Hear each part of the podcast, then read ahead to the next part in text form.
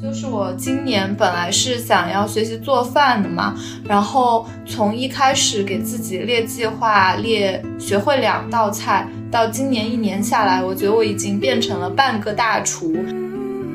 如果你自己本身就是一个足够好以及足够充实的人，你其实有没有这个人，他并不是一个必选项，它是一个加分项。到今年年底之后，我反而心态变得平和了很多。我觉得我会期待这个人的出现，但我不强求他的出现吧。希望在小说平台开一档小说，可能是都市爱情题材的，就类似于《装腔启示录》这样。因为我是一个非常喜欢写这种可能它跟现实生活稍微有一些脱钩，然后寄托了我一些情绪和美好幻想的题材的人。作为 ENFJ 的人，我是会更考虑朋友的感受，而忽略掉一些自己的体验。嗯，我觉得我希望今年能够去探索更多内里的事情，然后比如说去尝试一些冥想，尝试一些其他的活动，能够去自我探索、自我挖掘吧。Hello，大家好，我是春香辣妹的主播柿子妹妹，我是满地找钱的主播依林妹妹，我们又又又又又合体啦！然后今天是正值年末嘛，然后也是刚刚度过冬至，冬至相当于是一年中黑夜最漫长的时候，但我一直始终相信，就是黑夜过后就是黎明。然后，所以呢，我们选择在这一个非常非常具有仪式感的一天来录新年复盘和未来展望的这一期内容。嗯，是的，是的。那在节目开始之前，也是非常感谢听友朋友们对我们这半年以来的鼓励和支持。我也是在前段时间收到了我们高能量那期的女主猫女同学定制的新年礼物，她手写的祝福小摆件，上面写着“好运常在，财神偏爱”。看到这句话，有一瞬间有被击中的感觉，哇，真的太适合我满地找钱的 slogan 了。然后我也私心的邀请她为我重新定制了三份小礼物，然后将会在我们评论里面选三位听友送出，欢迎大家多多留言。然后此外，想同样接收到这份祝福的朋友，也可以扫码我们 show notes 里面快团团的链接直接下单。然后猫云同学的字真的太太太好看了，嗯。此外呢，因为我特别喜欢一句话，就是我觉得生活它是由无数微小的瞬间而组成的，然后我们如何去保持在生活中的这种热爱的状况，嗯，像。我现在一个很强很强的体感是伊宁妹妹教会我的一个小秘诀。就我之前不是从来不做新年愿望嘛，虽然我是一个 J 人，我是就是习惯性把我所有的，比如说每天要做什么，每周要做什么，每月要做什么都会列下来。但其实我从来没有去好好思考一下我这一年想要做什么啊。是的，是的，我可能更多的是一些比较宏观的目标，就说啊，我今年想要大概一个什么样的状态，但从来没有把它细化拆解过，然后。也是大概是两年前，英语妹妹有跟我提过这样一个小的，就是技巧，就是说我们不然把我们的新年愿望列下来吧。然后那一次我才是真正的去认真思考，在过去和未来的一年中，我究竟想让我的生活是什么样子的这种事情。然后我当时觉得，哇，这种感觉真的是太奇妙了。嗯，是的。我觉得这个习惯是从我从读初中的时候就开始了，因为那个时候非常期待寒假和暑假，所以上学的时候就会一边列寒假暑假计划，一边在列计划的同时，就感觉到自己仿佛已经在完成这些事情，比如说去哪里玩呀，或者说去吃什么呀。老师有些时候上课看到了我在列计划，还以为我在列学习相关的计划。并且还夸赞我非常的用功，非常的有计划性，然后就从那个时候开始，就一直把这个习惯延续了下来。我感觉生活嘛，就是无数个微小的瞬间和小确幸组成的。我们需要去主动的构建对生活的热爱，主动的去憧憬一些事情，也就是现在非常流行的年度总结和。年度展望，然后我们现在就来展望一下二零二四这个红红火火的龙年吧。好呀，好呀。那在展望之前，我们要不要先来回顾一下我们的二零二三年呢？好呀，好呀。从哪方面来说呢？嗯，那我们先从比较宏观的角度，再到我们比较微观的目标层面嘛。那也就是刚刚提到，其实宏观这个层面，我觉得二零二三年是算是疫情后的第一年吧。就整体，无论是外部环境还是内部环境，我觉得都发生了非常非常大的变化。不知道印尼妹妹有没有类似的体感呢？嗯，有的，有的。我觉得首先，嗯，在外部环境上的话，一个是工作。环境越来越恶劣了。对于现在的很多公司来说，都在做存量市场的生意，就会不可避免的非常的卷。然后像 AI 呀这种事情，也是火了一阵子之后，在年末的时候逐渐又变得偃旗息鼓了。然后裁员降薪的新闻也是到处都有。那除此以外，也会看到很多国际上的事情，比如说日本牌废水啦，还有英国好像也有传闻说也在做类似的事情，然后就觉得气候也变得非常的恶劣，然后工作环境也不是特别好，经济也非常的不好，不知道四妹妹是怎么感知的呢？嗯，我的感知和英语妹妹整体会有一点类似，而且我会觉得有一个很奇妙点，我觉得二零二三年有一点点像高开低走的一年。为什么这么说呢？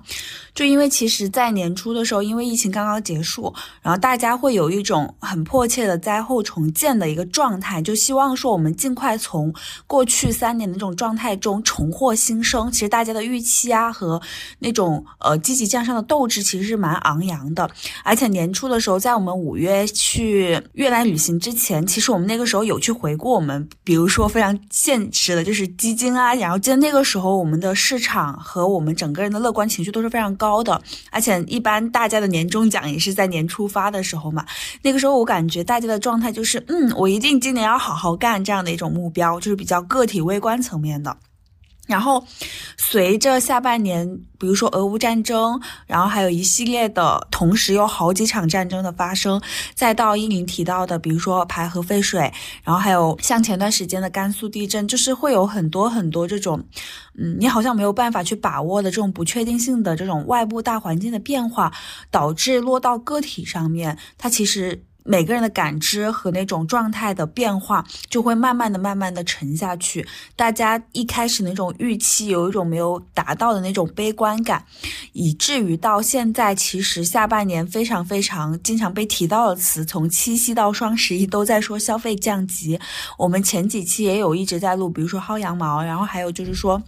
我们如何去攒钱存钱的这种事情的发生，嗯，就会有一种悲观的氛围笼罩着这个状态，嗯，然后还有一个比较具体的点，就是像我昨天其实是有去参加我朋友的生日派对。然后在回来路上，我和我之前一个好朋友，就是我们在出租车上聊天的时候，他就有觉得这一年他非常非常的唏嘘，因为他其实是跟我一年进腾讯的开发，然后他其实非常非常的优秀，但他前段时间由于部门的调整，他们整个都被裁员了，然后他就一直在找工作。嗯，那件事情对于他来说不一定是坏事，因为他并不是很喜欢他之前的部门和业务，但他确实是在那种舒适的大厂环境中，他没有那个动力迈出来去做一些改变，他没有办法去思考在忙碌的生活中他到底想要什么。他觉得那件事情好像给了他一个助推力，让他出来想一想，说，啊，这一年对于我来说是一个极大的分水岭，我。此前的人生都过得无比的顺风顺水，那在这个时间节点，我要发生一个转变，我要去做一些主动的变化。然后他后面就一直在求职，然后拿了外部和内部的微信 G 和字节的 offer，然后涨薪都幅度蛮大的。我就觉得，其实哪怕在整体的悲观这种叙事下面，还是有一些小确幸和一些机会点在的，只是说，嗯，看你有没有勇气去迈出那一步吧。这是我的一个感知，不知道伊琳妹妹有什么样的看法？嗯，对的，对的，我觉得这个说的非常的正确。就是即便是在现在熊市情况下，还是会有一小部分人赚到钱。只要从一个大的趋势里面找到一个小的变量，你还是可能会拿到一些红利的。最主要的是，你选择不要在消极的环境下放弃去躺平。你如果是选择放弃躺平的话，那可能就只能跟着社会的贝塔走。但是你如果不放弃自己的主观能动性的话，我觉得还是可以找到一些突破和积极的变化的。是的，然后其实刚刚这一个层面都是我们从比较宏观，或者是我们身边的一些朋友的小例子出手嘛。那我们也落回到我们自己，在二零二三年，我们年初的时候，其实在川香辣妹那档播客中有做一期，就是新年的展望，以及去年的复盘。然后今年我们会形式上稍微有一点点变化，但我们这一趴还是说，我们先来回顾一下我们在今年年初有制定多少个目标，然后现在的完成进度是什么样子，来。给大家交一个答卷怎么样？好呀，好呀。那四子妹妹先开始。哇，这个皮球甩得很快。那我先开始吧。我作为提问者，我先来抛砖引，等下依林妹妹这个玉。哦。呃，其实今年年初的时候，呃，我大概制定了三十五个目标，就比较贪婪。然后呢，呃，我是分成了几个模块去做记录的。然后我今天去回检的时候，发现我完成了二十七个。其实我觉得这个完成率我还是蛮满意的。嗯，然后我分的这个模块，我可以简单跟大家介绍一下，就是我把它分成了生活品质、人生体验、运动快乐、人际关系、好好学习这五个模块。然后这五个模块也。是我在先列出我的心愿清单之后，我把它做了一个分类管理，然后就可以比较直观的看到我自己在今年在哪个模块上想有更多的体验。然后我其实看了一下，我现在最多的是在人生体验这上面，其实当时有列下十多个目标，然后完成情况呢就是。呃，大概是百分之七十到八十的一个情况。然后我觉得这里有个很奇妙的点是，我觉得生活它整体好像就是由这种看似不同但又非常关键的部分组成的。然后在每个模块，我们都有一些重要的事情发生。我的情况整体上大概是这个样子。然后也想问一下伊里妹妹这边是什么样子的？嗯，好呀，我觉得我好像跟你一样的。贪婪带引号，因为我刚刚看了一下我的年度目标，也是有三十一项。然后，因为我当时给自己列的都是可实现性比较强的，就可能有三四个是自我提升相关的，其他全部都是吃喝玩乐。所以我完成的比较多，我完成了三十项，只有最后一项没有完成，就是学会游泳。哇！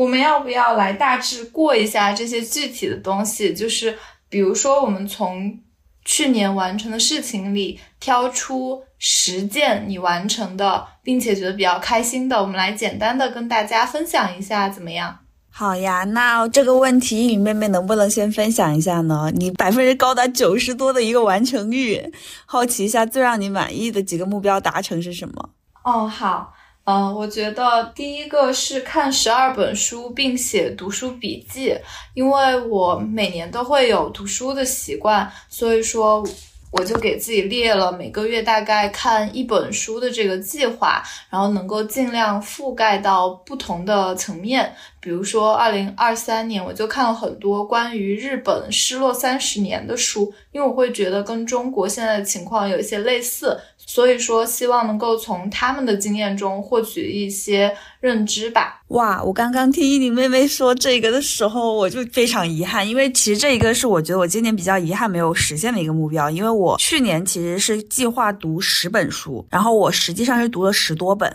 然后我今年想激一下自己，我就定了一个说，我今年要阅读二十本书。嗯，然后其实我现在大概应该是看完了四到五本，然后有四到五本一直在中间还没有完全看完，所以我就觉得，嗯，就今年这件事情还是蛮让我遗憾的，就是这个目标我没有很好的落实下来。哦，嗯，然后我觉得明年我要向易美美学习，把这个读书的目标优化成每个月一本，然后去激励自己在每个月都去完成这个目标，而不是放在年终的时候冲 KPI 的时候发现实在是太难完成了。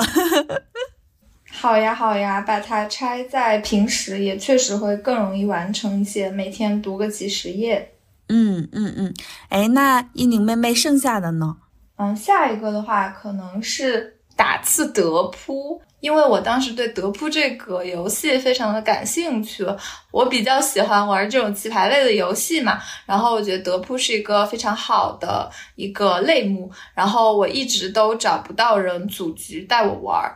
然后我就把它列在了新年目标，那今年我的姐妹就从。带我入局，到我赚了一些钱，到我经常去参加德扑，到我成为了一个德扑老手。然后昨天跟单位的同事们一起团建，然后我好像是赚的最多的。虽然我们最后没有变现，没有把真正的去计算多少钱，但是我当时还是非常的开心，觉得这一年的德扑没有白打。哦，就是有一些那种在某一项技能上的一些微小的成就感。嗯，对，是的，是的，嗯，然后下一个我觉得比较值得开心的一个完成的目标就是学两道硬菜，就是我今年本来是想要学习做饭的嘛，然后从一开始给自己列计划，列学会两道菜。到今年一年下来，我觉得我已经变成了半个大厨，就是至少做了几十种菜吧。而且今天在录完这期播客之后，我也要去挑战一个潮汕菜系，叫做生蚝鸡煲。就看着他那个小红书的视频，我就已经开始流口水。然后一到周末，就迫不及待的买了食材，开始在家里面自己做了。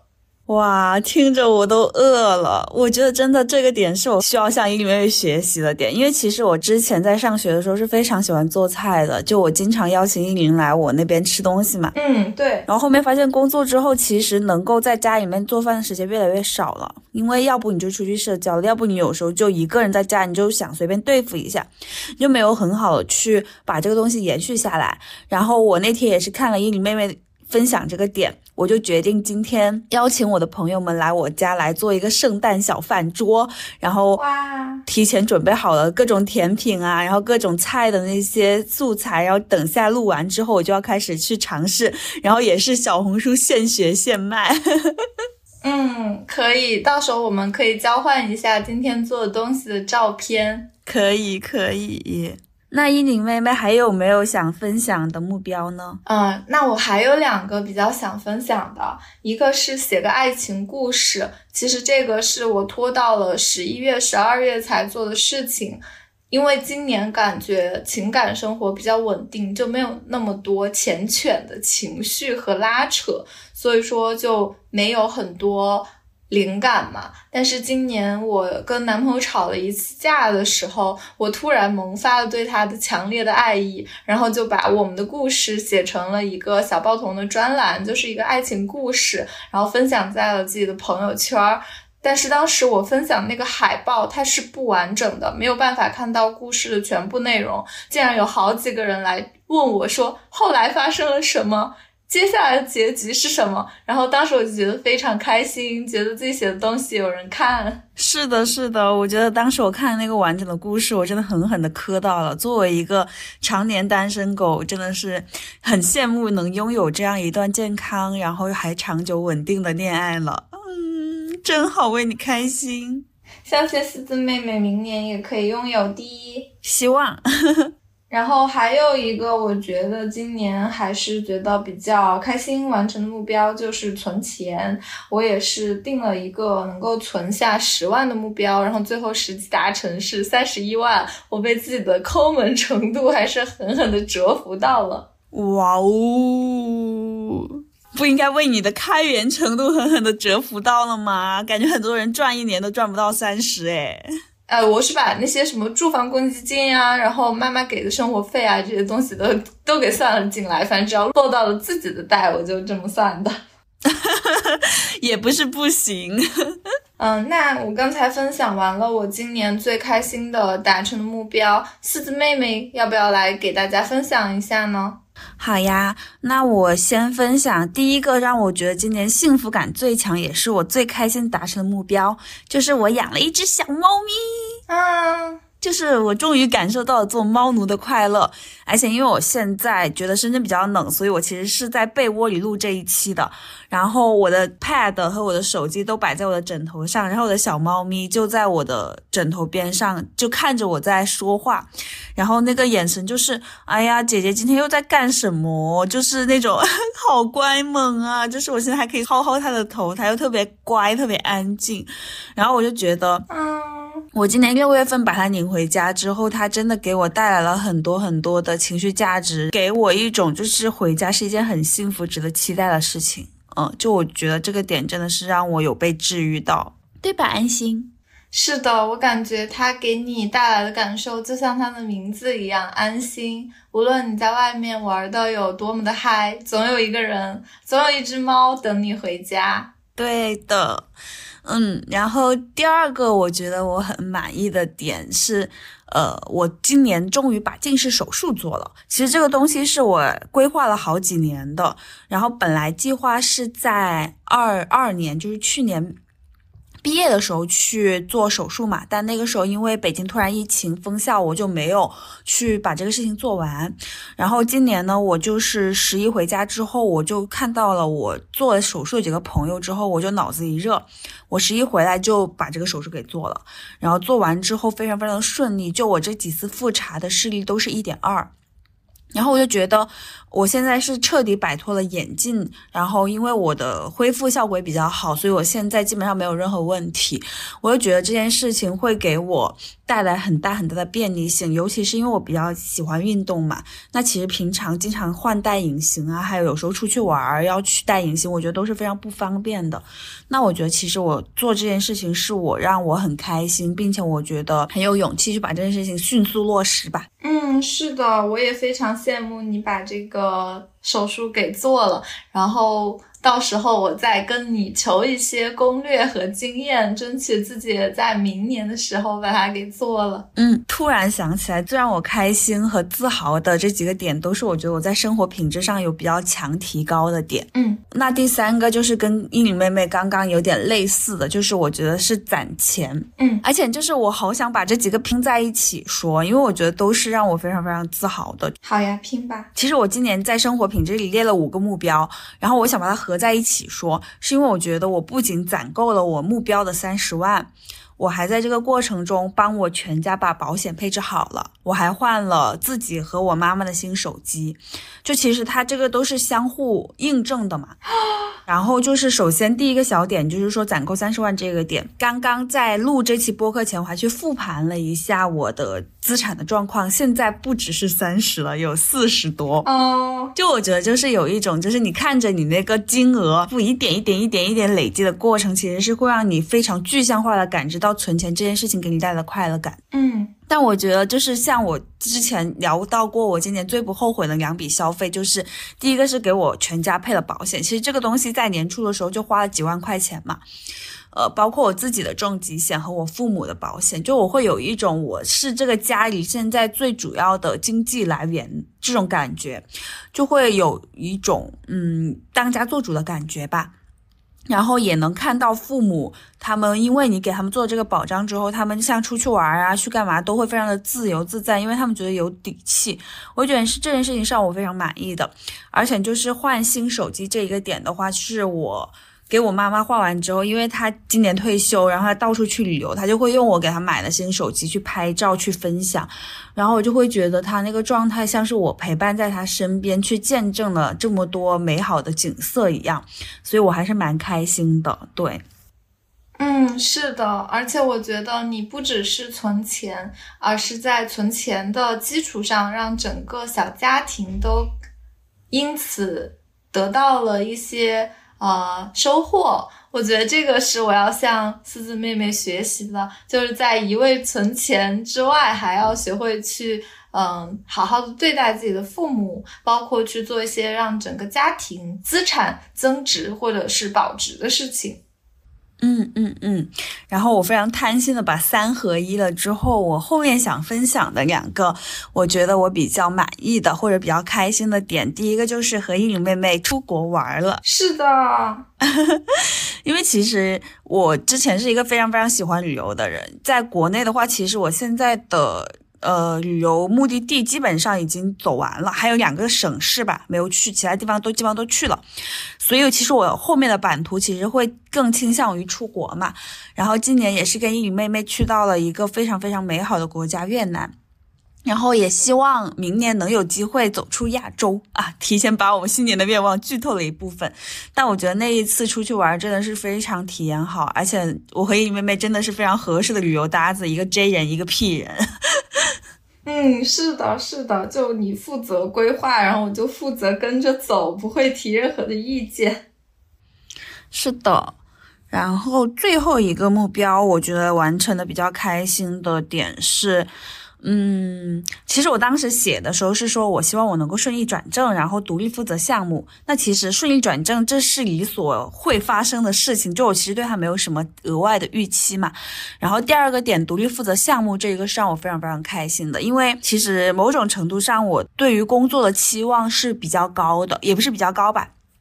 就某种程度上，我是一个比较喜欢在生活各种角度都要去寻求一些意义感的，包括是在工作上面。那我今年是作为校招生第一年的时候，我转正之后，我就有去同时 handle 几个大的项目，然后今年也是完全的从零到一的负责了一个产品的研发，然后目前就是相当于我要跟这个产品一开始的市场调研，我会去跟我们分行的同事一起去拜访我们的客户去聊。了解他们的需求，然后也会回来去做我的需求规划，然后会去跟我的开发测试去对接，然后整个完全的独立负责这个项目，以及到后期我这个产品上市之后。那我要去做一些宣发，我要去做一些分行的宣导，以及我还要去跟我们的品宣各种团队去协作，让更多的人使用我这个产品。我今年完整的经历了整个过程之后，其实我在这个项目中的自豪感是非常非常强的。而且我们现在在做二期迭代，后续也会去做一些更多的对外的宣发工作。我觉得在这些事情上面是有非常强的意义感的。我这一点我可以补充分享一些小的观点给大家，就是如果你作为一个职场新人。呃，你的积极主动性真的是能帮助到你获得很多你想要的东西。就因为我一开始是作为轮岗的管培生，我需要在团队中不不断去轮换我的岗位。但其实因为我对我自己的预期是说我能够去学到很多东西，但我还是希望我有机会能够把这些东西应用在实际上面。所以我就主动去找我的主管，有去聊一次，说我希望我的轮岗不要那么的频繁，我希望能有机会能让我把我在不同团队和不同业务上学到的这些东西整合在。在一个项目中，我去独立的去做一些项目来反哺团队，让团队更好，或者是去让团队达成某一个领域的一些目标，用我的能力去帮助大家。然后，在我非常非常意料之外的时候，我的主管主动跟我的当时的组长说，这个项目就让他来全权负责吧。对我就觉得这个点是我觉得我非常骄傲，然后也非常开心能达成的一个目标。嗯。嗯，是的，我听下来就感觉受到了很强的鼓舞，能够感受到四四妹妹在这一年的变化和整个人的一个快速的成长，然后也感觉受到了一些激励，希望我也能够像你一样在工作中披荆斩棘，然后早日成为一个独当一面的人。你可以的，我觉得明年我们肯定都会更好。那我们刚才聊了那么多让我们感到开心的目标，我们要不要来聊一些其他方面的？比如说，在二零二三年，你最感恩的事情是什么呢？最感恩的事情，其实这个点我觉得是从朋友这里获得的情感支撑吧。就我真的很感恩我遇到的朋友，就因为其实我当时有说我有个模块是人际关系这一边嘛。然后其实，在二三年，呃，我的情绪状态其实有发生过比较大的起伏。然后在这个过程中，像伊宁，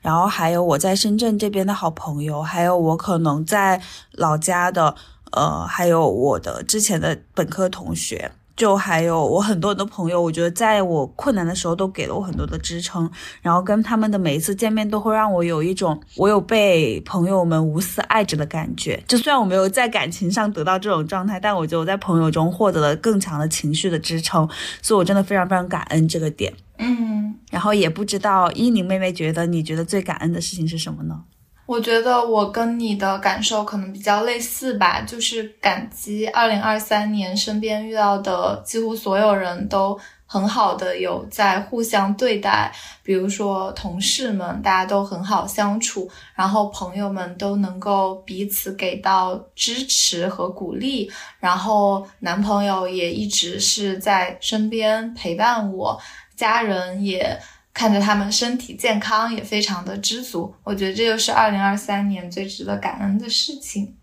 真好，我也觉得二零二三年真的是，虽然它有很多的外部性的变化，但又是一个其实对于我们个体来说还蛮美好、蛮美妙的一年。但其实，在美好中总会有一些遗憾和缺失嘛。那也会比较好奇，你妹妹在过去这一年中最遗憾没有做到的事情是什么，以及你觉得最不满意的点有哪些呢？嗯，最不满意、最感到遗憾的事情，我觉得可能是我。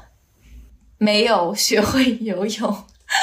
因为其实我为了游泳真的是大费周章。以前我报了一个游泳课，然后那个游泳馆开垮了，当时我为了这个游泳课还租了离。那个地方比较近的房子，想要能够去多游泳，然后学到一大半的时候开垮了，然后我就中道崩殂。后来又找了朋友教我，但是一直卡在换气，好像我就总是放不下心里面的那份畏惧，然后就一直没有学会。然后，然后今年就非常的懒了，就一次游泳馆都没有去过，所以也就没有学会。不知道四字妹妹今年最遗憾、最感到失望的事情是什么呢？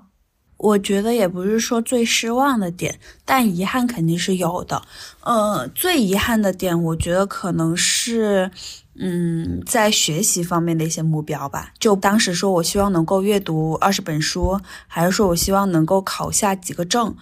还有就是说，以及我想好好把日语和英语都学了。其实我今年年初的时候有在多邻国打卡嘛，嗯，后面就逐渐懒了，就放弃掉了。呃，以及考证，就是六月份的时候，其实还有很努力在准备。然后其实回来之后，因为其实做播客也会占据很多时间嘛，所以下半年的中级经济师，我相当于是全裸考，结果都没有考过。所以我觉得今年其实在这个方面，我觉得还是蛮遗憾的。我希望在二四年，我能够在这个方面有所进步吧。嗯，回顾了去年的喜与悲，开心与遗憾。那我们再来聊一些苦的方面吧，就是你觉得在二零二三年你面对的三大挑战是什么？然后自己是怎么应对这些挑战的？从中又学到了什么呢？我觉得说三大挑战，一时间还想不起来那么多。但我觉得如果缩小到一个挑战的话，或许有点遗憾的是，我觉得没有在工作的时候谈一场长期稳定的恋爱吧。因为其实之前的情感经历都是在学生时代，觉得那个时候真的非常的纯粹，然后也觉得好像两个人真心喜欢，真心能够为对方好，一起进步。那种状态就能谈成好这场恋爱，但感觉在工作之后就会发现谈一场这样恋爱的难度会变难很多，尤其是在北上深这种城市，大家的生活节奏都比较快，想互相了解的更深入，其实这个难度也变大了很多。嗯，所以其实我觉得。像我其实会比较追求一个精神的共鸣，那在这种市场上其实还挺难去找到合适的伴侣的。然后我觉得。与其说做到了什么，不如说我觉得从中学到了什么。就是我觉得更多的是学到了自己究竟想要的是什么。就因为其实你在这个过程中，你就会发现你想要的并不是一个情绪的血包，你不是需要一个人给你做一个 ATM 机，就你不是所求的这个关系。我觉得更多的是在。呃，学到了说我们要在平衡工作和生活的基础上，能遇到一个能够携手往前走的一个伴侣，然后你就会对对方的预期不会那么高，然后你对自己也不用给那么大的压力，以及如果你自己本身就是一个足够好以及足够充实的人，你其实有没有这个人，他并不是一个必选项，它是一个加分项。哦，所以我觉得我到今年年底之后，我反而心态变得平和了很多。我觉得我会期待这个人的出现，但我不强求他的出现吧。嗯，大概是这个样子。不知道对于伊宁妹妹来说，觉得最大的挑战是什么呢？嗯，我首先对刚才你说的今年的挑战感觉非常的共情，就是我觉得能够找到一个你们都很完整，并且在一起是一个更好的。共同体的人其实很难的，这个除了我们主观的努力之外，也需要很多外部的因素。有些时候就是靠缘分，就有没有碰到自己的正缘，真的是一个很看天的事情。所以能够放下之前的执念，然后保持一个平和的心，我觉得也是对每一个男生女生来说的恋爱必修课吧。嗯。然后我今年感觉到最大的挑战，应该就是想要开拓一个比较稳定的副业。就是今年我尝试了很多，比如说做小红书上面的播客推荐，然后包括跟四子妹妹一起做这档播客，还有之前跟我朋友去卖课、卖情感咨询、做小报童等等。但是感觉这些它更多倾向于是项目制，很难说给到我一个比较稳定的现金流，所以还是会有一些迷茫和彷徨吧。然后目前这个问题应该说还没有完全解决，但是我一直在通过不断的去尝试新的事情，不断的做加法和做减法来早一点达到这个目标。哇，我刚刚听了依宁妹妹说她副业的这些经历，我真的觉得她是一个非常有想法，而且爱折腾的一个女生，而且就是执行力非常的强。就像我上一期有跟易姐聊到那个点，我觉得会让我收获非常多的就是。很多时候，我们不用去看我们副业赚了多少钱，而是我们副业搭建这个模式，它能够给我们一样什么样的支撑？有一些可能是金钱上的支撑，它可能会形成一个稳定的，可以变成财富飞轮的这种规模效应的一些收入。那有一些，比如说我们做这档播客，它其实给了我们很多在正反馈，然后以及自我意义感的追寻上面的，以及自我提升各个层面的一些收获。有些时候，我觉得这种东西很难用金钱去衡量。嗯，所以我其实对于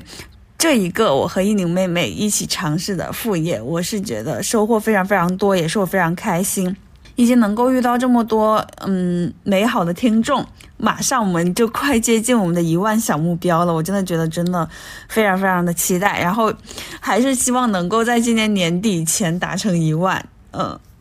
嗯，是的，是的，希望能够在年底达到我们这个小目标。哎，那你既然都已经说到了希望达到一万的这个心愿，我们要不再接下来展望一下，对宇宙许一下愿吧？就是二零二四年，你希望能够完成什么事情呢？对的，对的，就是刚刚依宁提到的那个，是我今年，我觉得这个目标很难去说是新年目标，因为我还是比较期待它能够在二零二三年达成的。我们现在还剩下五百位嘉宾，五百位幸运听儿，不知道能不能够在十二月三十一号的二十四点前完成这个目标，或者是在我们这期播客发出来一月初的时候，就总之还是希望能够在相当于半年的。努力的时间中，能够去看到它一个小小的结果，一个里程碑的点吧。然后，因为我觉得像宇宙许愿这个过程，就像我们之前聊的几期，比如说呃贵人运以及保持高能量的状态，就是我相信在今年任何事情都是可能实现的，所以它就会实现。那在这里呢，我就忍不住想问一下依林妹妹啊，你今年列了多少个目标呢？哦，我今年好像是列了二十个左右的目标，大大小小的都有。哇，那你觉得其中你最想做到的三件事是什么？以及相比起去年，可能有哪些是你准备放手的事情呢？这一个你有可以跟大家分享一下吗？哎，好呀，好呀，感觉有一种断舍离的感觉了。对对对，那我今年最想完成的三件事呢？我觉得第一个是拔掉我的智齿，然后去正畸。虽然说我老是觉得自己龅牙，身边的人却并不认为，但是我感觉就是年龄大了，咬合越来越吃力，然后晚上特别容易口呼吸。然后我觉得，嗯，就是正畸可能会，一是能够帮助我在。容貌上面有一些提升，二可能也会让我改掉一些呼吸习惯，然后也可能让我会变瘦。所以尽管我妈妈非常不愿意，我还是想要在二零二四年做这件痛苦又会让我变得美丽的事情。哇，我也非常期待。嗯，然后第二件的话，我觉得就是去意大利玩，因为其实。去年解封了之后，我的年假不是很多，出国就考虑了去比较近的地方，比如说日本、越南都是在亚洲嘛。然后我希望明年能够去欧洲看一看，然后就选了自己最想去的欧洲国家意大利。同时，我在这里邀请四子妹妹能够跟我一同出行。好的，好的，我也希望能够今年走出亚洲啊，不对，明年。啊，对，是的，然后，然后第三个特别想做的事情就是博客达到两万关注，因为我们现在距离一万目标只差五百个听友宝宝了，所以我觉得这个还是比较可期的。我就要立一个更加宏大的目标，所以希望明年能够做到两万。然后这三件是我比较想做的事情，要不要四字妹妹也来分享一下呢？好呀，好呀，就依宁妹妹其实刚刚说的几个就把我的一些涵盖了，那我就重新再选另外三件吧。好呀。那我觉得，首先就是我希望能够带爸妈去旅行，因为这个事情其实我挂了好几年了。疫情的时候我有邀请他们，但他们当时就担心年纪比较大，容易被感染嘛。然后今年其实我也有去邀请，像国庆本来是计划带他们去江西的，但那个时候确实是因为呃，像我北京的亲戚回来了，所以把那个旅行计划给取消了嘛。嗯，而且就是他们退休之后真的是太能玩了，就是他们。这半年已经去了贵州、云南、海南、湖南，然后湖北，哇，就是已经去了很多很多地方了。但是我没有参与其中，我就会总觉得，首先我非常尊重他们，能够在他们自由的时候去享受。更多的美景，但我希望有一次旅行是我带他们去的，嗯，所以就是我把这个放在我的目标上面，我会觉得这一个和家庭构建这种情感连接，对于我来说是一件蛮重要的事情。对，这是我最想做的第一件事情。嗯，呃，那第二件事情就是我们的减肥目标。嗯，因为其实我并不是一个说我纯是要非常非常瘦以瘦就是我最追求的目标的点，但我觉得这是一个能让我保持良好精神状态的一件事情嘛。那其实我会希望能够回到我来深圳前的体重，这这一年半确实是有长了不少肉，我就觉得可能我需要在二四年去更好的去找到这种平衡点，然后让自己保持一个更好的状态吧。嗯。然后第三件事情，我想一想哦，就觉得会有点纠结，因为我觉得二四年可能对于我来说会是一个转折点，因为相当于我两年的轮岗期会结束，我究竟是要留在原部门，还是说要换一个团队、换一个业务，还是说我可能要考虑去境外的事情？其实现在还有点未知数，就是我并没有做好这个完全的决定。我希望能够在明年年中的时候。呃，我能够去很好的去审视一下我未来就是的目标是什么吧？就是这个真的是跟易姐，我觉得上一期节目有聊的，让我非常触动的一个点，就是他的杨氏倒推法，他会先看自己最终想要达成一个什么目标，然后再往回推五年、三年的规划。然后我当时回去有去反思他这个点，在这个过程中我。其实就需要去倒逼思考，说我未来想要的生活的终局是什么样子？就我到底是希望能够去达成一个什么样的状态？所以我觉得这里可能是我今年的一个很重要的一个必修课，就是想清楚我到底想要什么样的生活。嗯，那我觉得这三个目标也都是非常的适合我们现在所处的这个人生阶段，也希望四子妹妹在明年的择业上面能够做出心之所向的选择。是的，好的。那我们到第二个小问题，就是说有没有你觉得去年很重视，但是现在我们可能要去做一些断舍离、想放手的一些事情呢？嗯，好呀，那我来分享一下吧。就第一件，就学游泳。我觉得我放弃，我要接受我自己是旱鸭子的这个不争的事实，就像当时我放弃学开车一样。我觉得就是现在应该不太会有我突然落到水里，然后要去紧急求生的这种情况了。所以游泳可能对我来说没有那么大的必要性和重要性。既然它会折磨我，我也很难学会的话，就先放手吧。这是第一个，然后第二个的话，我觉得可能是。对于工作上面的要求，就其实我也不是说特别想躺平，而是我在自己的岗位上待了近两年的时间之后，我发现我好像并不是真正的喜欢产品经理这个工种。就是我对于这个产品它的一些细节都是秉持着一个无所谓，能用就好，然后设计出来什么样子我都觉得还可以的这样一个状态，然后就觉得这份工作它好像不能够燃烧我的。激情，我只是觉得他工资还不错，待遇还不错，压力也不是特别大，所以才继续干下去。然后我希望明年我能够在工作上面做一些更多的思考，就是我到底想去做什么，然后能够不以薪资为第一导向去做一些选择，然后能够在工作上找到一丝松弛感和一些嗯，就是热情吧。这是第二个。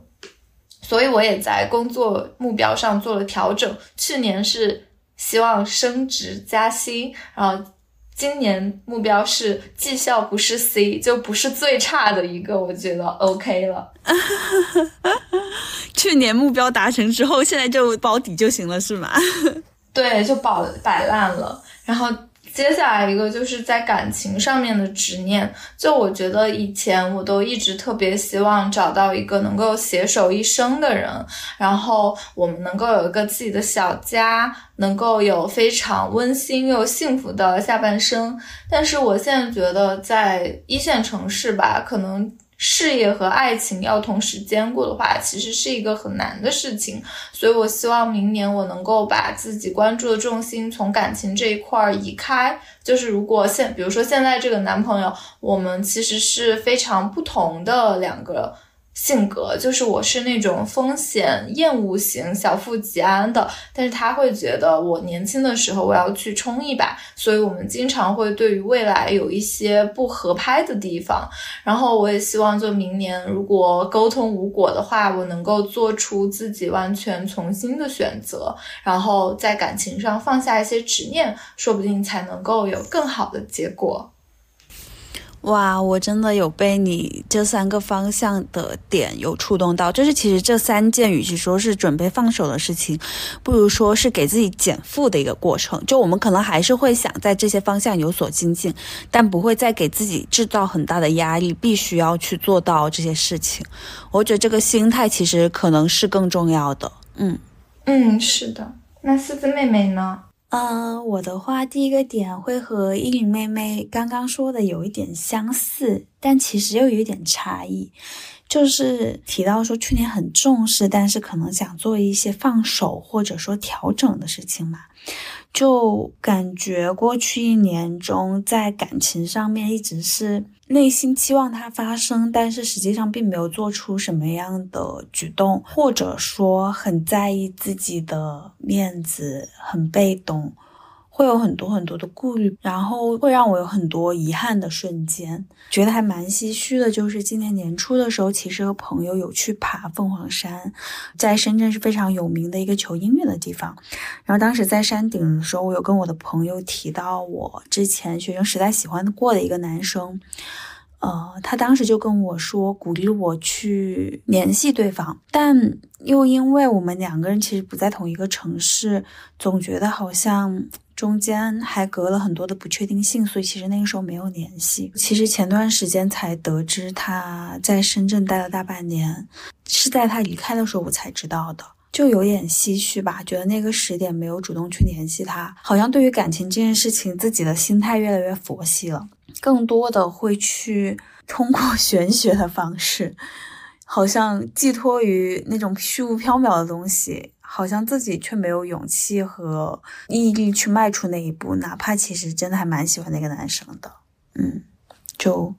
觉得很可惜啦。在今年，我希望我能够放下所谓的拘束，能够更加勇敢去表达自己的情绪，然后也希望能够在这样的状态中去遇到一个我们互相理解、互相支持，在一起很开心、共同进步的人，挺好的。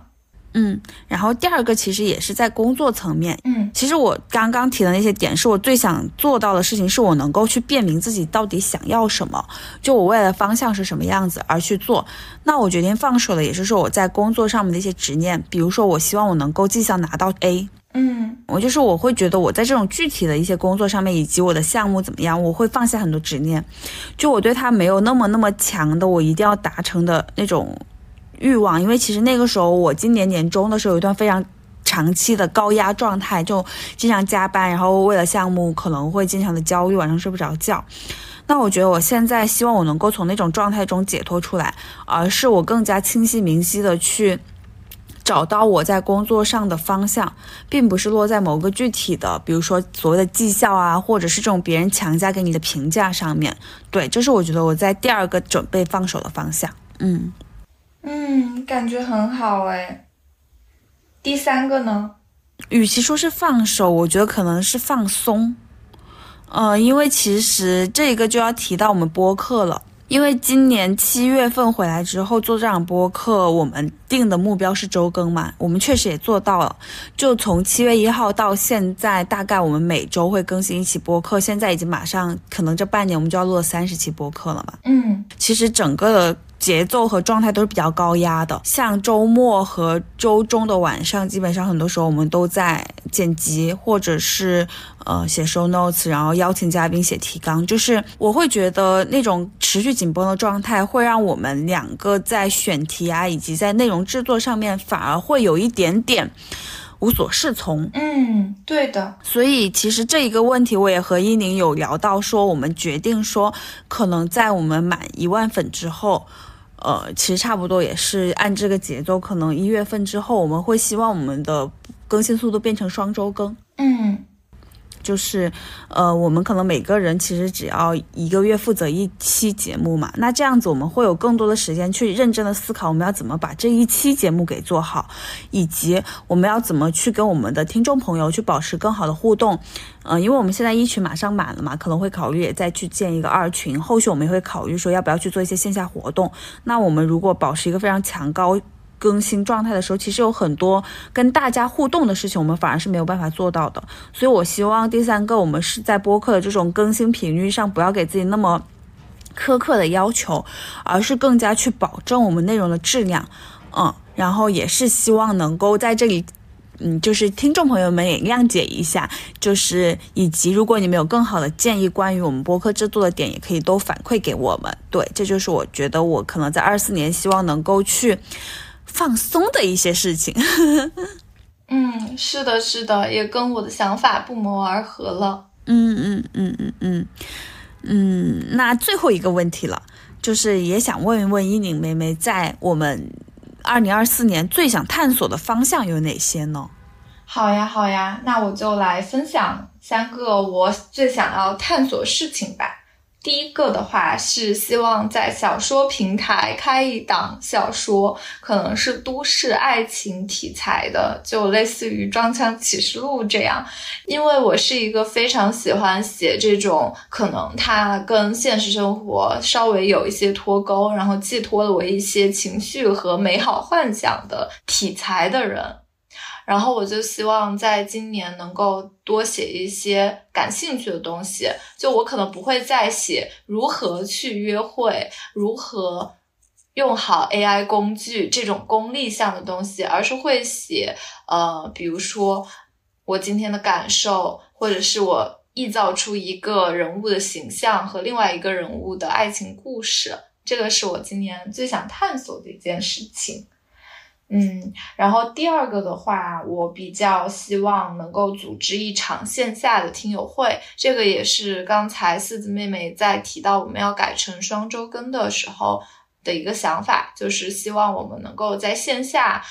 跟更多的听众产生一个真正的连接，能够让。线上的这种感觉变成一种真实的友谊也好，呃，共情也好，这种共鸣吧。嗯嗯嗯，呃，第三个想要尝试的事情就是学会几个在家 fine dining 的菜式，也就是我可能今年已经做好了基本功，就是把很多家常菜都能够做好了，然后希望明年能够在摆盘呀，嗯，然后做一些比较精美的菜式上面有所突破，大概就是这三个。哇，那我希望明年有机会来北京吃你做的大餐。好呀，好呀，一定的。那四字妹妹呢，在二零二四想要探索些什么呢？嗯，首先第一个点是，呃，关于在运动方面的吧。就因为其实我觉得二三年蛮意外的，是我尝试了很多户外的项目，比如说徒步，比如说爬山。嗯，那我希望就是这一个也是我跟我的之前健身教练还有我几个好朋友定的一个目标，是我希望在二四年能够去参加一次斯巴达。斯巴达是那种挑战赛吗？对，斯巴达勇士挑战赛，因为我有两个很好的朋友，他们都在参加嘛。哦，好厉害！然后其实今年他们有在说让我去参加，但我就一直在摆烂，所以之前的健身状态也是不是很。就是稳定频率，然后所以打算是从呃开春之后开始复健，然后我们可能会一起去练长跑，然后一起去练上肢，然后会争取在明年四月份深圳的那场斯巴达然后完赛，对，大概是这个样子。好酷啊！希望你一定能够成功。对，这个就是外在的一些探索吧，然后在比较内里的，就是关于在人际关系这一方面的一些探索。呃，就是作为 ENFJ 的人，我是会更考虑朋友的感受，而忽略掉一些自己的体验。嗯，我觉得我希望今年能够去探索更多内里的事情。然后，比如说去尝试一些冥想，尝试一些其他的活动，能够去自我探索、自我挖掘吧。呃，我觉得我还是会去关注我的朋友。比如说，我希望我能每周跟我的好朋友见面，但我会更希望说我能够在自己身上能够找到很多情绪的支撑，让我自己变成一个更加稳定和状态好的一个人，然后也能让这种状态能够去影响到我周围的朋友。对，这是我打算去探索的第二个方向。嗯，向内求。对，然后第三个的话就是可能关于呃提升自我提升的方面，就是其实刚刚聊了很多，而且我今天非常的意外，就是我其实列的二十八个目标中，接近十个都是被我列在了勤奋感恩的模块。哦，而且就我列这个目标的时候，是我在轮岗的时候，中午午休的时候，在公园的时候躺在草地上，当时状态非常松弛，我列下来的。我会发现，我会二四年更关注很多自我提升方面的一些点，比如说，我可能想去尝试说，我去整理我自己的简历，去外部面试一下，因为其实你在一个银行的体系里面，你的。整个的安全感是非常强的，你不会有很多说这种失业的焦虑，或者一定要去换更好工作的焦虑。但我希望我能够像在贵人运，我朋友提到，就是说你去把自己的工作整理出来，你去市场上看一看，你到底值多少钱，你配不配得起你现在状态。如果你值得更好的，你就应该去争取，在你现在组织中有没有更好的机会。就我希望能够有一个这样的机会去见证一下我自己吧。然后同时，我也希望能够在副业方面去做一些探索，就是其实无论是现在做这档播客，还是嗯，我没有去做一些其他的，比如说小红书啊，或者是之前做 AIGC 的项目，其实有去探索非常的方向，但都没有去形成一个稳定的现金流嘛。那我希望说，在二四年能够去多去探索一下这个方向。嗯，然后也让自己在工作之余有一些更稳定的底气吧，就是我觉得这个是很重要的。嗯，我感觉都特别好，然后也希望四子妹妹能够成功。好的喽，那感觉今天也聊了非常多，那我们要不要来我们传统惯例的环节，就是分享我们的心愿，然后去跟宇宙许下这个愿望，然后我们结束今天的录制。好呀，好呀，在一人一个愿望中，随着音乐淡出，那就从四子妹妹开始吧。坚持泡脚和早睡，把自己塞进四码的 Lululemon Define。想看法扎和双云的音乐会，去河南洛阳玩一玩，去日本看樱花，去内蒙古吃羊肉。去贵州或者西藏完成我国内最后两个打卡点，当伴娘之前瘦下八十八斤，走出亚洲去往意大利，治好我的痘痘，学会冲浪，每个月做一次推拿、针灸、艾灸、拔罐，攒够六十万，存到第一个一百万。雨崩徒步，播客达到两万个听众，打卡深圳十峰，年终绩效不是 C，每周都要和好朋友见面，和四字妹妹去意大利玩，坚持阅读十二本书，学会几个在家 fine dining 的菜式，考完从业资格证。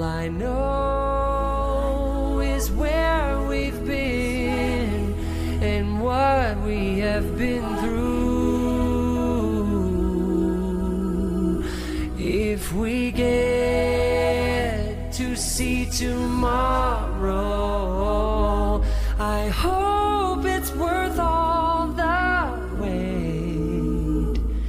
It's so hard to say goodbye to yesterday.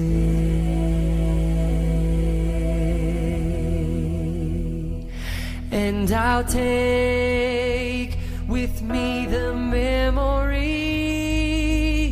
to be sunshine after the rain. It's so hard to say goodbye to yesterday. And I'll take with me the memories to be my sunshine after the rain.